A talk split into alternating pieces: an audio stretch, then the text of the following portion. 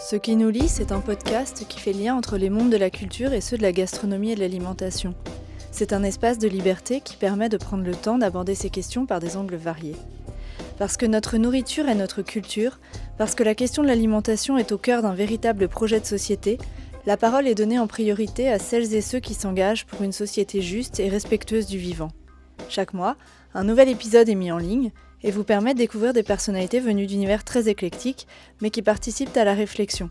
Artistes, auteurs, autrices, cuisiniers, cuisinières, chercheurs, photographes, architectes, nombreux sont celles et ceux qui font lien entre leurs pratiques et les cultures alimentaires. Ce qui nous lie saison 3, c'est parti. Je suis Camille Brachet et je reçois Xavier Hamon. J'ai rencontré Xavier Hamon le 18 juillet 2019 à Quimper.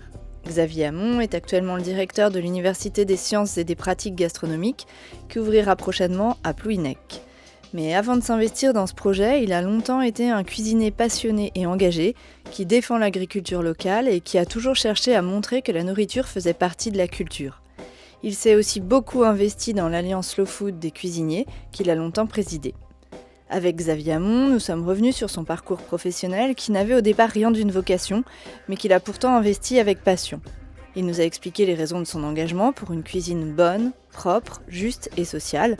Nous avons évoqué la réalité du métier de cuisinier, son évolution et les pistes à creuser pour le réinventer. Il nous a aussi bien évidemment parlé des enjeux et des objectifs du beau projet sur lequel il travaille actuellement, à savoir l'ouverture prochaine de l'Université des sciences et des pratiques gastronomiques sur le site de Plouhinec dans le Finistère. Bonjour Xavier Hamon, vous êtes euh, cuisinier et aujourd'hui directeur de l'Université des sciences et des pratiques gastronomiques qui va ouvrir prochainement euh, à Plouhinec euh, en Bretagne. Mais vous êtes aussi le coprésident de l'Alliance Le Food des cuisiniers, c'est bien ça ou plus, plus vraiment, il y a une réorganisation. Bonjour Camille, c'est Patrice Gelbar qui, qui co-préside avec Victoria Robinson et Sandy Despierres. Mais vous êtes un peu dégagé, mais vous avez été longtemps euh, le président euh, de cette alliance. Euh, est-ce que vous pouvez nous expliquer un peu plus en détail la finalité et le fonctionnement de cette alliance des cuisiniers Slow Food? C'est une association?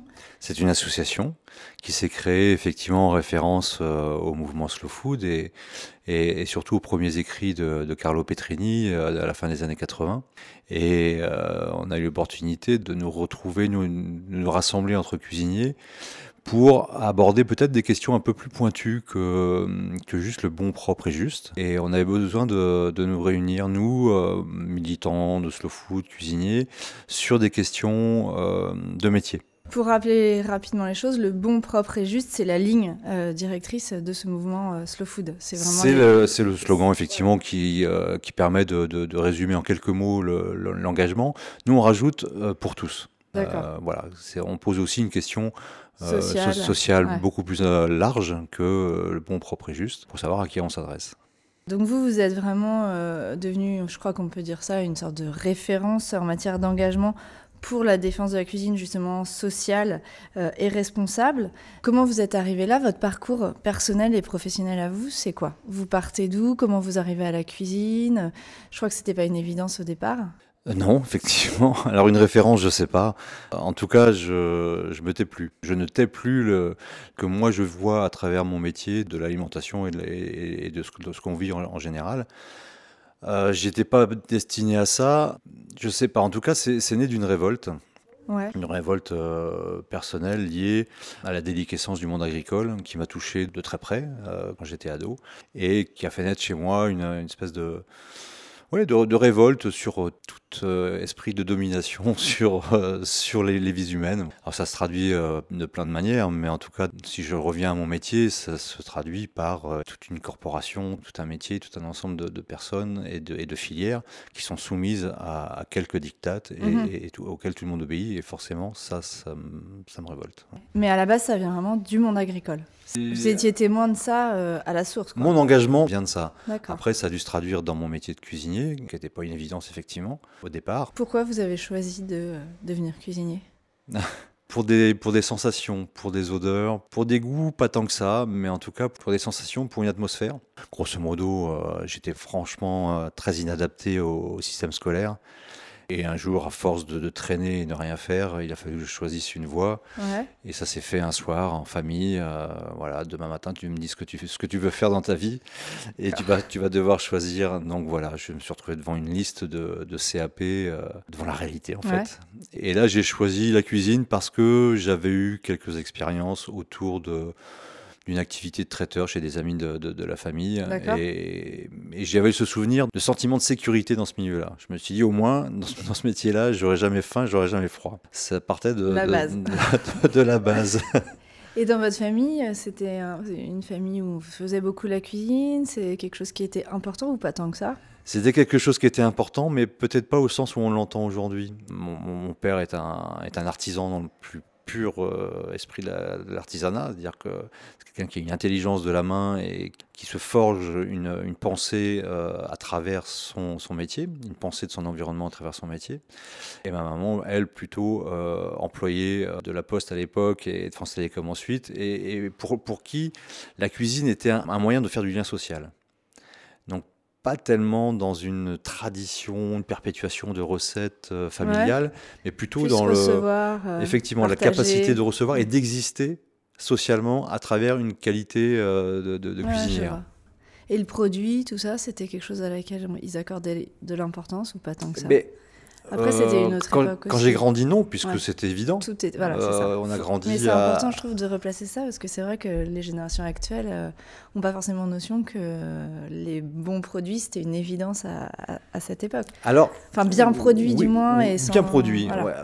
Effectivement, il faut pas tomber dans un angélisme, un romantisme du, du, passé. Euh, y avait les modes, les modes de production étaient, étaient, vertueux parce que c'était comme ça, effectivement.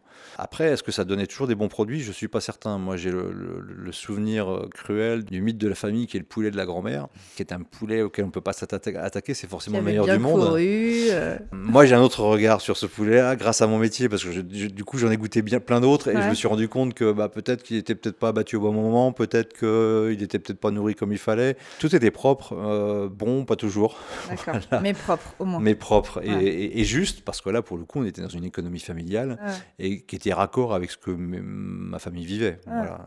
Donc voilà.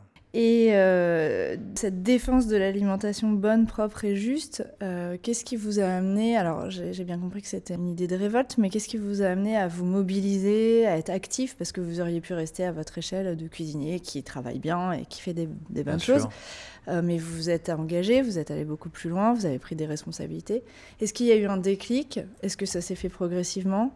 Oui, ça s'est fait progressivement, mais il y a eu un premier déclic quand j'ai arrêté la cuisine une première fois. Euh, à la fin des années 90, j'ai décidé de quitter le métier parce que humainement, je m'y retrouvais plus. Mmh. J'évoluais dans un métier que j'aimais pratiquer, mais son environnement, son univers, son manque d'humanité, sa dureté, et je ne parle pas tellement là de la pénibilité au travail, j'accepte qu'un métier puisse être pénible par moment, mais en tout cas, l'environnement était tellement insupportable que j'ai décidé de l'arrêter parce que justement, euh, alors peut-être parce que j'ai une petite, euh, petite révolte, une petite euh, lumière qui s'allume plus vite que les autres, mais en tout cas, je voulais plus continuer à exercer ce métier-là dans un processus de soumission à un chef, à une, de, une, domination. domination. Ces, relations de domination sont au cœur de, de, l'arrêt la première fois. Et quand je suis revenu au, au métier de la cuisine, parce que j'ai fait une coupure d'un peu moins de 10 ans, là j'ai voulu incarner, pour le coup, ma vision de la cuisine. en gros, c'est pas parce que j'avais eu, je n'avais pas réussi à, m'épanouir dans, ma première vision du métier que je ne pouvais pas essayer d'en incarner une autre. Et là, ça a été progressif. J'avais déjà rencontré Slow Food à ce moment-là. Et j'avais cette base de réflexion systémique euh, en me disant mais la cuisine c'est pas qu'une technique, c'est pas qu'une cuisson, c'est pas qu'un assaisonnement, c'est pas qu'une présentation, c'est aussi tout un écosystème qui est autour de moi. C'est la façon dont les gens travaillent avec moi, comment je les rémunère, comment je m'adresse à eux, comment je vis à côté ma vie familiale, ma vie sociale, et est-ce qu'il y en a une? Et c'est toutes ces questions-là qui sont apparues progressivement à partir de 2004. Euh, quand j'ai ouvert le, le, premier restaurant ici à Quimper. Dans les Halles C'était dans les Halles de, Quimper, tout à fait. Et, tout est venu assez progressivement. Euh, voilà, il y a eu une accélération après euh, quand j'ai compris euh, ce qui m'entourait, quel était le, paysage autour. Et quand vous dites que vous aviez déjà rencontré Slow Food, c'est fait comment cette rencontre? Mais en fait, pendant que j'ai exercé mon deuxième métier dans, dans, le milieu de la santé, c'était j'étais infirmier. Infirmier, d'accord. la cuisine m'a jamais vraiment quitté, dans le sens où je faisais toujours les marchés, je faisais toujours à manger à la maison, même si c'était pas la même finalité. Et j'ai toujours été assez curieux de ce qui pouvait s'écrire et se dire sur la gastronomie.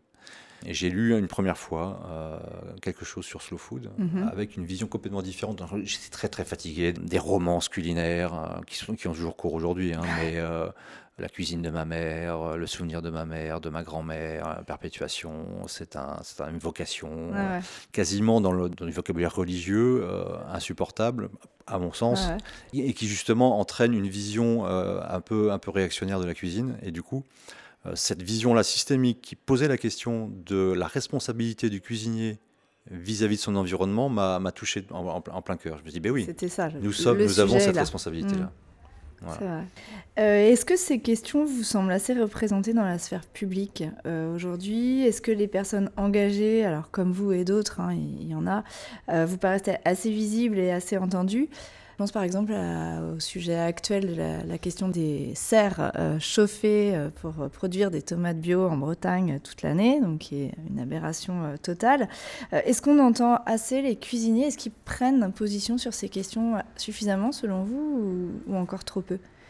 Je pense qu'on les entend suffisamment pour une bonne raison, c'est que ceux qui portent ces campagnes, qui auraient tendance à vouloir euh, rendre vertueux les pratiques agricoles, et, euh, ont bien compris l'intérêt de faire parler les cuisiniers sur le sujet. Et vous parlez des serres chauffées. Euh, avant ça, il y a eu la pétition sur Bayer Monsanto, qui a mis un peu le, qui a été un peu le détonateur Ouais. de la prise de conscience des cuisiniers et aussi de la prise de parole. Alors Bayer Monsanto, on, on- ça date un petit peu. Ce qui était, ce qui était paradoxal, c'est que prendre position sur une grande une entreprise multinationale et être contre, je dis pas que c'est facile, il fallait le faire, ils l'ont fait et c'était bien, ça a déclenché quelque chose et en même temps, ça ne suffit pas à comprendre ce qui se passe. Ouais. Et bien souvent, j'ai- eu tendance à dire à ce moment-là que c'est super qu'ils aient pris la parole, tous ces grands cuisiniers. Mais si on regarde bien ce qu'il y a dans leur frigo, il y a de grandes chances qu'il y a encore beaucoup, beaucoup, beaucoup de produits qui soient d'une manière ou d'une autre euh, très liés à Bayer Monsanto. Sans qu'ils le sachent forcément. Ouais. Mais si on ne fait pas ce travail d'aller jusqu'au bout, euh, voilà. Donc ça a démarré un peu comme ça, on a commencé à les entendre et on voit bien à quel point aujourd'hui la parole du cuisinier euh, Ah. devient importante. Euh, on va bientôt lui demander de, de- de se prononcer sur la guerre euh, entre Israël et la Palestine, Euh, ça va pas tarder, et, et- et on ne sait plus à quoi ça correspond.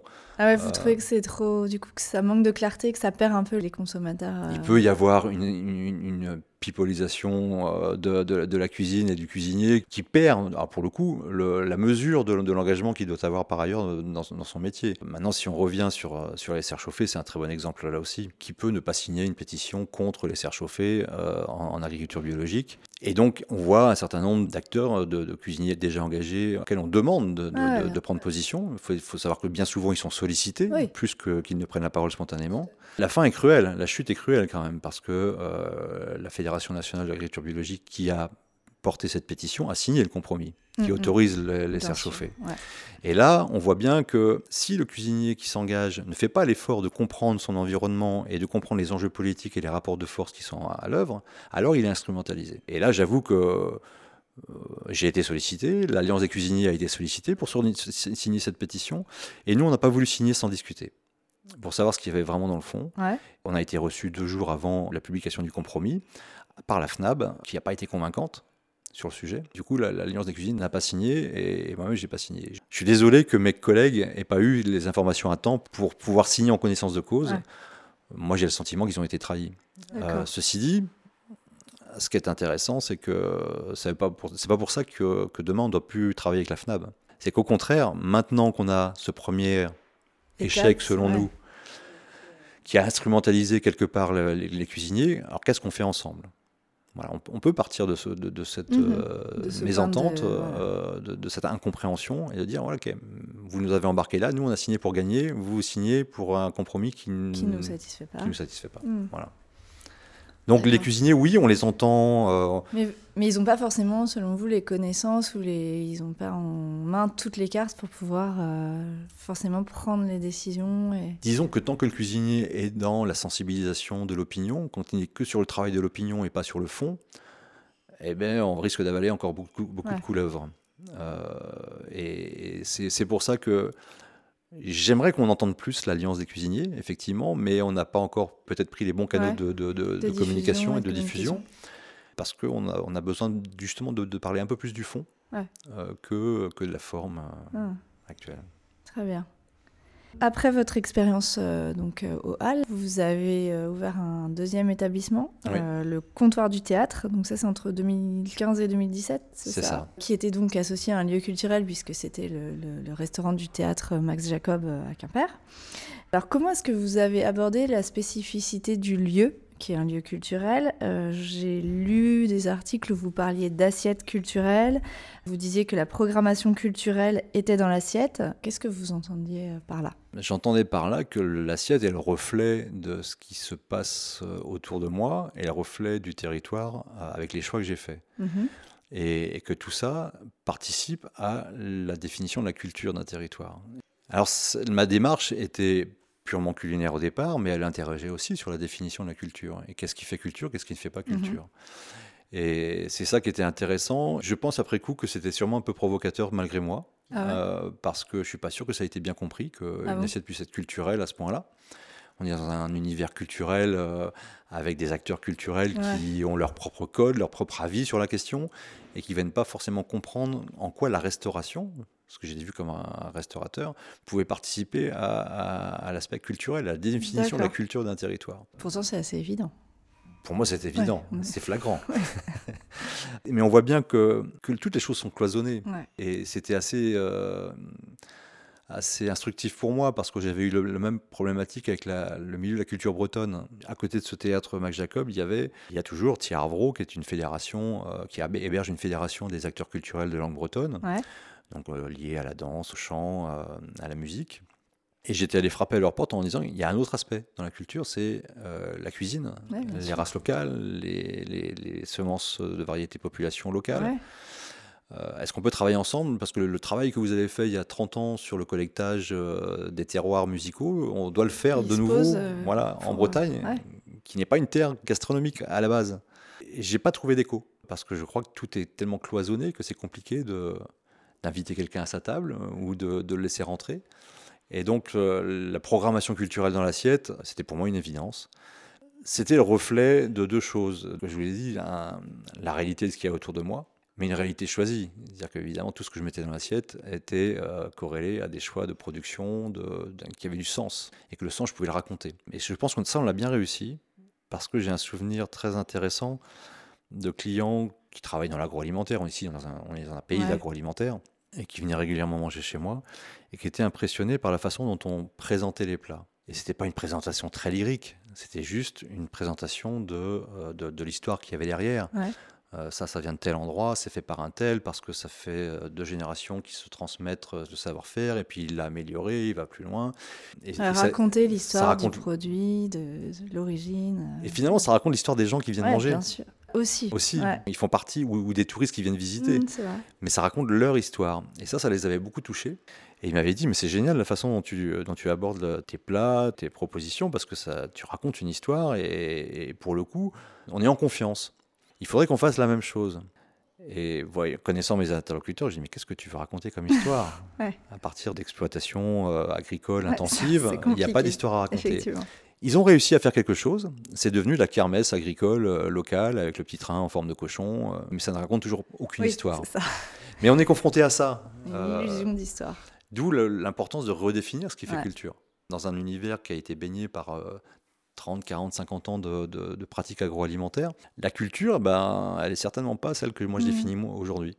Ce choix de vous lier au théâtre, c'était euh, avec cette, euh, cette idée, cette volonté, ou c'était un projet? Parce que ça me fait beaucoup penser à ce que fait votre amie euh, Patrice Gelbar au théâtre de Gennevilliers, qui est ancré effectivement dans un territoire, un terroir, qui raconte des histoires, qui est en lien avec un endroit, un pôle culturel comme ça. C'est très proche. C'est la même démarche en fait. C'est très proche, c'est la même démarche. Euh, juste le territoire change et du coup le, cadre euh, socio-économique change un petit peu, mais c'est exactement la même démarche. C'est parti d'une opportunité pour Patrice comme pour moi. On appelle à projet dans les deux cas. On appelle à projet dans les deux cas avec la, possibilité bah, d'aller jusqu'au bout de notre démarche. Mm. de pouvoir incarner jusqu'au bout aussi la vision culturelle, mais aussi réinventer une économie différente. C'est-à-dire qu'en fait, le, Patrice comme moi, comme d'autres, on est confronté à la volonté d'être le plus vertueux possible, de nous adresser au plus de personnes possible. Et cette vision-là, elle est confrontée à une vision de l'économie de l'entreprise en général qui est incompatible avec ce qu'on mm. fait. Et donc, ça nous force, nous, à devoir inventer des choses, travailler autrement, mm. susciter des partenariats, et en tout cas interroger qu'est-ce que c'est que cette cuisine, à qui on parle, euh, pourquoi on le fait, pourquoi on fait ce métier-là, à quel tarif, pourquoi tel tarif, ça sert à quoi un restaurant? Mais ça peut aussi être réinterroger qu'est-ce qu'on fait ensemble, et qu'est-ce que, quelle est la symbolique du repas, ça veut dire quoi manger, et ça se frotte complètement à, cette euh, vision de la cuisine qui a été sacralisée par euh, la reconnaissance de l'UNESCO du repas gastronomique français, qui est en complet décalage avec ce qu'on vit les uns et les Exactement. autres. Le repas qui a été inscrit à l'UNESCO, c'est euh, une entrée, un, poisson, une viande, les fromages, les desserts. Ça, c'est ok. Ça, ok, c'est notre, notre musée à nous. C'est ça, c'est muséifié. Mais qu'est-ce qu'on en fait par et, nous, on pose la question de voilà, c'est quoi un restaurant, à quoi ça sert? Et évidemment, euh, si on fonctionne comme les règles euh, d'entreprise euh, habituelles, peu d'entre nous vont, survivre. Voilà, c'est aussi pour ça que l'alliance a, été créée, c'est qu'à un moment donné, on pose la question de savoir collectivement comment on porte ces histoires de cuisine et d'alimentation surtout. Donc aujourd'hui, vous allez encore plus loin avec euh, l'Université de la gastronomie, parce que là, il y a une vraie logique de transmission, de, transmettre euh, des éléments auxquels vous avez réfléchi. Donc vous êtes le directeur de cette Université des sciences et des pratiques gastronomiques. Est-ce que vous pouvez revenir sur le projet et sur le but de cette structure? Quelles vont être les formations proposées? Comment est-ce que ça va fonctionner? Euh, voilà. Le projet, il est né en, 2017 lors d'une assemblée générale à, Marseille de l'Alliance Slow Food des cuisiniers. Euh, on avait choisi de, deux axes. On s'était dit, il faut que parmi nos adhérents, ceux qui ont envie euh, puissent incarner euh, des projets qui interrogent tout ce qu'on vient de dire sur la cuisine et tenter des expériences, faire des choix, prendre des risques. Et du coup, l'association soutient, en tout cas politiquement et moralement, les acteurs et on essaie de trouver des solutions avec nous pour mettre en place ces choses-là. C'est ce que fait Patrice Gelbar à, Gennevilliers, euh, c'est ce que fait Antoine Chépi au Pays Basque, c'est ce que fait la Casa Consola à Marseille. Euh, et il y en a d'autres.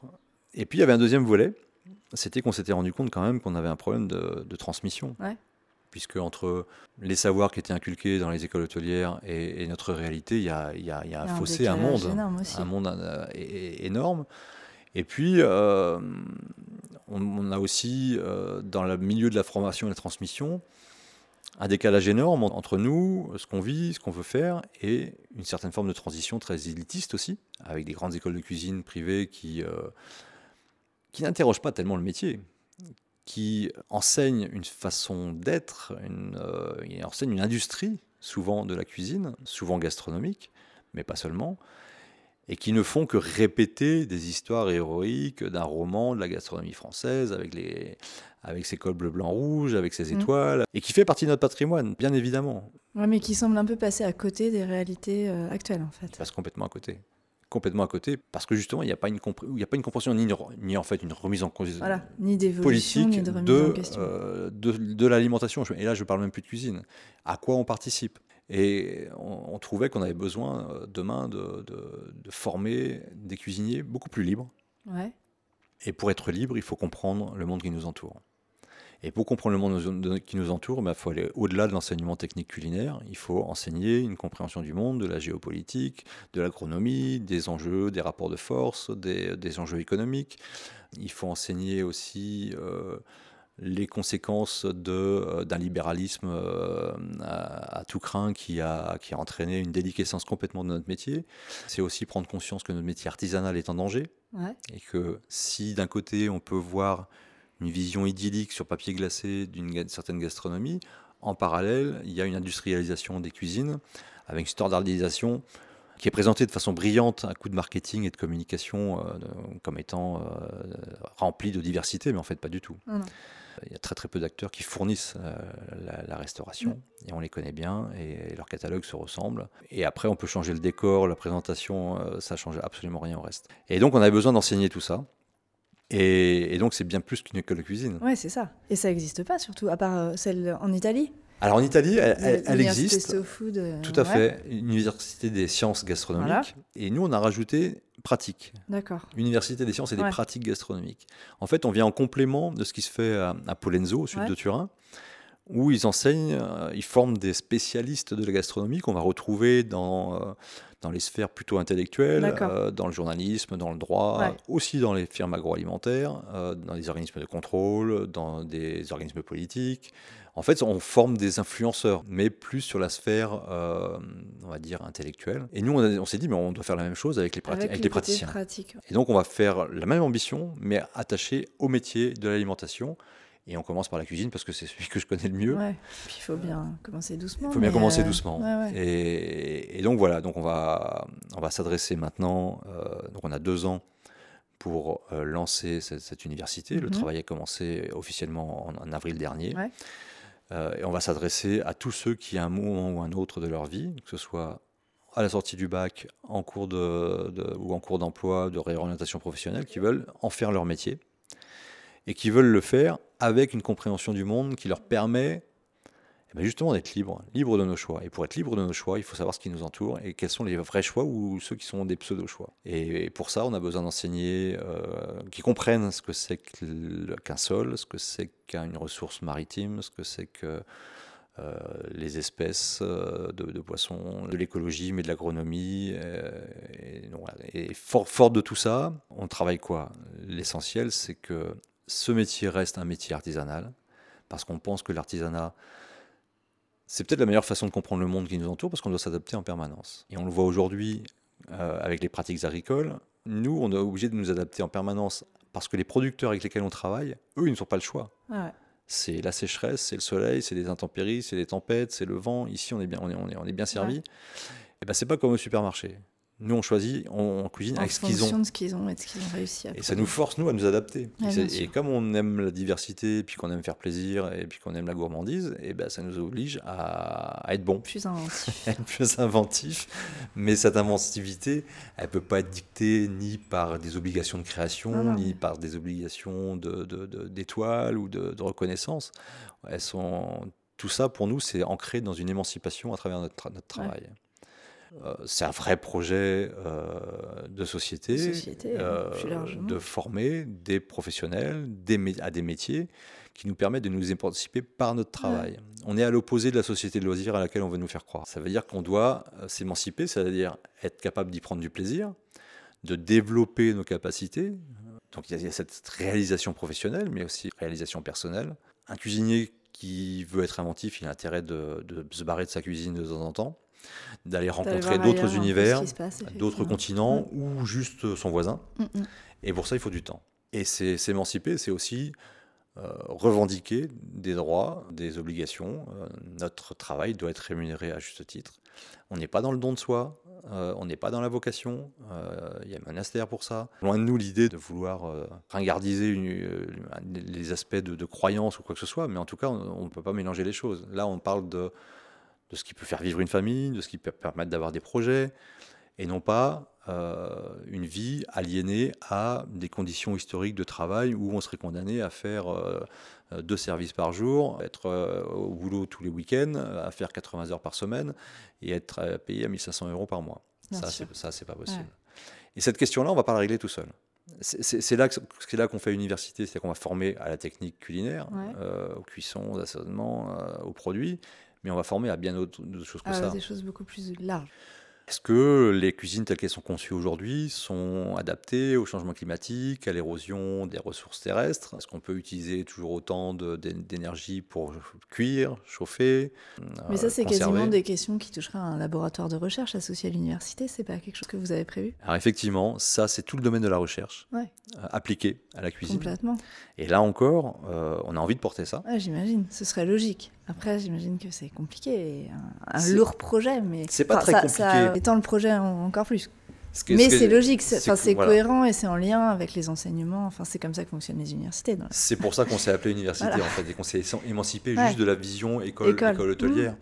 Oui, parce que comme ça, ça intègre cette démarche, euh, cette dimension recherche qui fait complètement partie de ce que vous dites là. Et cette recherche-là, on, va être, on est obligé d'aller chercher des partenaires. Donc des entreprises qui font du matériel de cuisine, des ingénieurs en low-tech qui sont capables de penser autrement euh, la distribution de l'énergie, l'utilisation, ce recyclage des cuisiniers qui vont remettre en question leurs pratiques pour s'adapter à des nouveaux usages. Ça remet en question aussi les économies liées à l'installation dans un restaurant, c'est-à-dire que Aujourd'hui, soit on fait confiance à un cuisiniste et puis on a peut-être du matériel qui ne nous sert pas à grand chose, mais par contre on va le payer tous les mois, soit on rentabilise tout ça. Ah, c'est super intéressant. C'est des questions qui ne sont pas euh, ancrées dans les consciences forcément. En plus, on ne pense pas forcément à tout ça quand on pense à un restaurant, je, trouve. Non, tout, à fait, parce qu'on est, on est dans une économie qui ne se pose pas de questions. Euh, il y a des filières, il y a des cuisinistes, il y a des fabricants de cuisine, il y a des cuisiniers, vous allez utiliser ce modèle-là toute la chaîne euh, commerciale nous amène à aller sur un salon, passer sans prendre de recul et sans se dire euh, est-ce que c'est bien ça qu'il me faut quoi. Donc aujourd'hui, on a, on a des, par exemple des, des matériels euh, de, cuisson qui sont de moins en moins énergivores, mais ce qu'on gagne en consommation d'énergie et donc en facture d'énergie, on le perd sur l'investissement puisque ce sont des investissements qui sont beaucoup plus chers. Donc finalement, on participe à quelque chose, mais moi je préférerais mettre cette économie-là sur la rémunération de mon personnel ou sur, sur les produits. Et puis j'imagine que les matériaux utilisés, ce genre de choses, ça doit aussi être pas forcément très écologique. Ça pose question aussi. Ça pose aussi d'autres problèmes. Le moindre appareil de cuisson aujourd'hui est bourré d'électronique, comme nos portables. Et moi, moi j'ai un portable, je ne vais pas, m'en passer. Mais ça me pose des questions quand même. Bah, je peux pas, ça ne peut pas m'émanciper de, de, me poser des questions. On ne peut pas s'extraire parce qu'on est cuisinier, parce qu'on a du génie ou parce qu'on est dans une économie euh, très médiatisée. On ne peut pas s'extraire du, monde qui nous entoure. C'est pour ça qu'on est obligé de faire une université. On pose ces questions de relations au travail dont on parlait tout à l'heure. Et ça ne touche pas que la cuisine. C'est-à-dire qu'on voit aujourd'hui une, une, défiance des jeunes diplômés qui arrivent dans des systèmes économiques qu'ils ne veulent plus cautionner. Il y a une défiance des rythmes de travail, il y a une défiance de la relation, du sens au travail. Et il y a une difficulté des entreprises à, se reposer ces questions-là. Il y a une difficulté des entreprises à, recruter, à manager. Et ben tout ça ne, va pas se régler par, le, par le marché. Le marché à lui seul, on a vu ses limites. Euh, il n'est pas fait pour remettre en question tout ça. Et l'Alliance a voulu que cette université travaille sur la formation et sur la recherche. Ça amène les cuisiniers en général à devoir s'ouvrir à d'autres disciplines.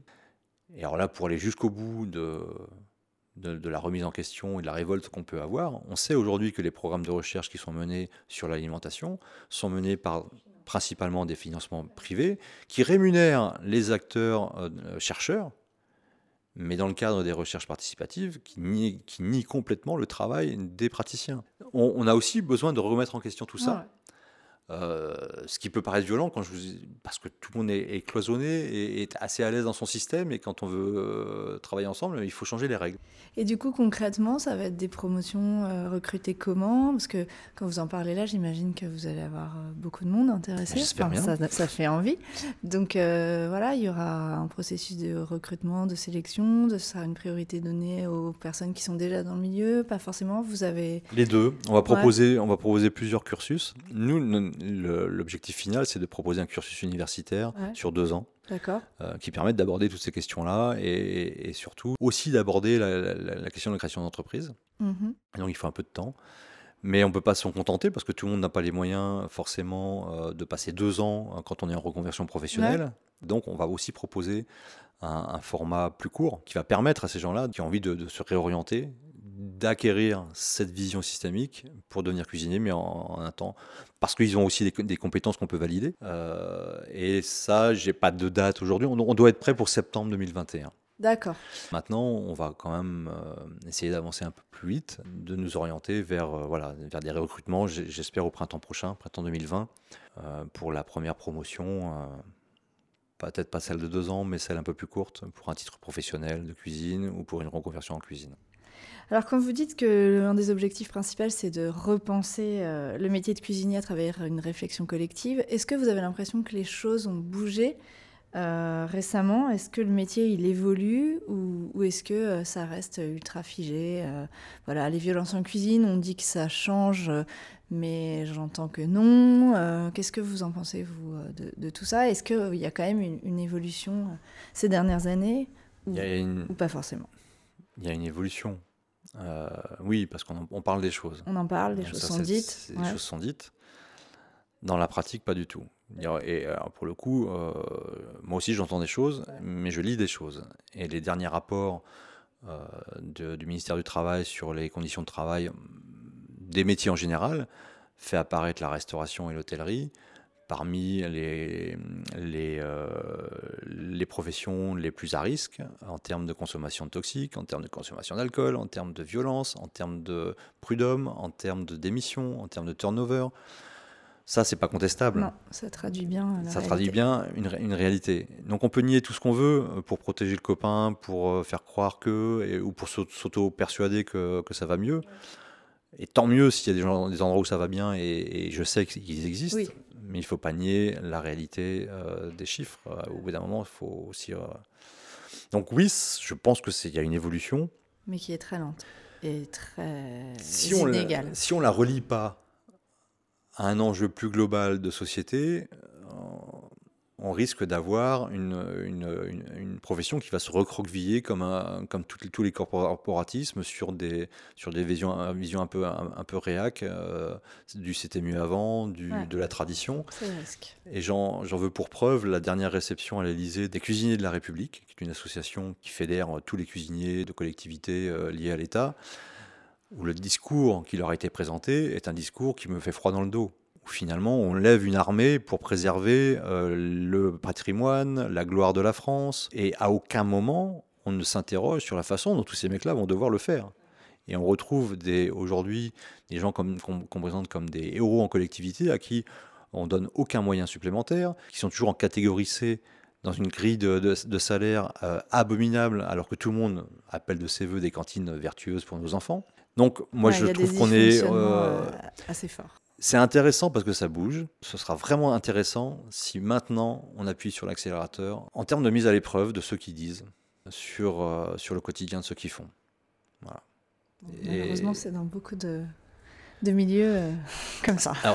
et ça, c'est plutôt intéressant que. que c'est global. Oui, et cette globalité, elle, peut. Elle peut euh, ça peut être une force. Ça peut être une force de convergence. Effectivement. Parce que ça concerne. on voit aujourd'hui des, des, gens qui ne se reconnaissent pas dans leurs représentants. Ouais dans les milieux professionnels et qui ont envie d'autres collectifs, soit se retirer du monde, soit d'autres collectifs. Et cet autre collectif, pour moi, il est mûr pour porter des visions qui vont au-delà du prestige de la gastronomie française, euh, même s'il il faut bien reconnaître qu'on est issu de ça. Sauf que la réalité nous amène à autre chose aujourd'hui. Pour finir, je voudrais revenir sur cette université donc, qui s'inscrit dans un projet euh, qui est encore plus large, hein, puisque j'ai vu que ça, ça participait des, aux ateliers Jean Moulin, euh, donc, qui est un centre culturel à Plouinec. Alors, qu'est-ce que c'est les ateliers Jean Moulin? Quels sont les différents axes proposés? Euh, Il y, a aussi un marché. J'ai vu qu'il y avait différentes choses. Mais le site n'est pas forcément encore euh, très, très développé. Donc, est-ce que vous pouvez nous en dire euh, un peu plus? Effectivement, c'est un site qui est en cours de, de, réorganisation, réaffectation. On voit que ça bouge, que c'est un beau projet et qu'il va se passer plein de choses très intéressantes. Est-ce que vous avez des éléments un peu plus précis Ce que je peux vous dire, c'est qu'effectivement, c'est un site qui appartient à la région Bretagne et qui a décidé, après la fermeture de ce lycée professionnel, d'en faire un lieu dédié au bien manger, au savoir-faire et au bien vivre ensemble. Donc ça donne une orientation de ce qui peut s'y faire et ils ont choisi que l'université, et ce que porte l'université, soit le cœur des ateliers Jean Moulin. D'accord. Mais on ne va pas le faire à nous tout seuls. Et il y a d'autres associations qui ont postulé pour intégrer ces ateliers Jean Moulin, notamment une qui s'appelle À vos papilles, qui va proposer un magasin de producteurs. Ouais, c'est ça. Il va y en avoir une autre qui s'appelle Apala qui travaille sur les semences paysannes. Et puis, il y a aujourd'hui un coordinateur du site qui a été choisi par la région, qui porte aussi cette envie de valoriser les savoir-faire, de valoriser le savoir-faire manuel, l'artisanat, avec d'autres, d'autres vecteurs, mais en tout cas, on va, être, on va être vraiment sur cette ligne de l'alimentation et aussi de l'impact de ces questions alimentaires et de savoir-faire sur un territoire. Un vrai projet euh, global euh, sur un territoire. Oui, bah, alors le territoire est, super important parce qu'on a des acteurs très variés qui eux-mêmes se posent beaucoup de questions. Et on arrive, je crois, au bon moment. Tout le monde se retrouve à peu près au bon moment, au bon endroit que ce soit sur, le, sur les métiers de la pêche. On a la chance d'avoir les, les, ligneurs de, Bretagne qui sont euh, en, majorité sur le port d'Audierne, qui nous posent des questions, qui se posent des questions sur voilà, est-ce qu'on a que du bar de ligne à mettre sur les assiettes? Ben non, vraisemblablement qu'il y a autre chose. Euh, il y a des périodes de surpêche, qu'est-ce qu'on en fait euh, Comment on valorise le poisson demain Et on a tout ça sous la main. Bah écoutez, merci beaucoup pour toutes ces explications. Je pense qu'on y voit beaucoup plus clair, effectivement. Et puis, longue vie à l'université euh, de la gastronomie, mais je pense que ça, ça ne peut que marcher, hein, vu, les, vu la proposition et vu l'offre autour. En tout cas, ça parle à beaucoup de monde. Et je pense que euh, l'université aura gagné quand, euh, quand on aura rassemblé beaucoup plus largement que notre petit cercle de cuisiniers de l'Alliance Slow Food des cuisiniers. Très bien.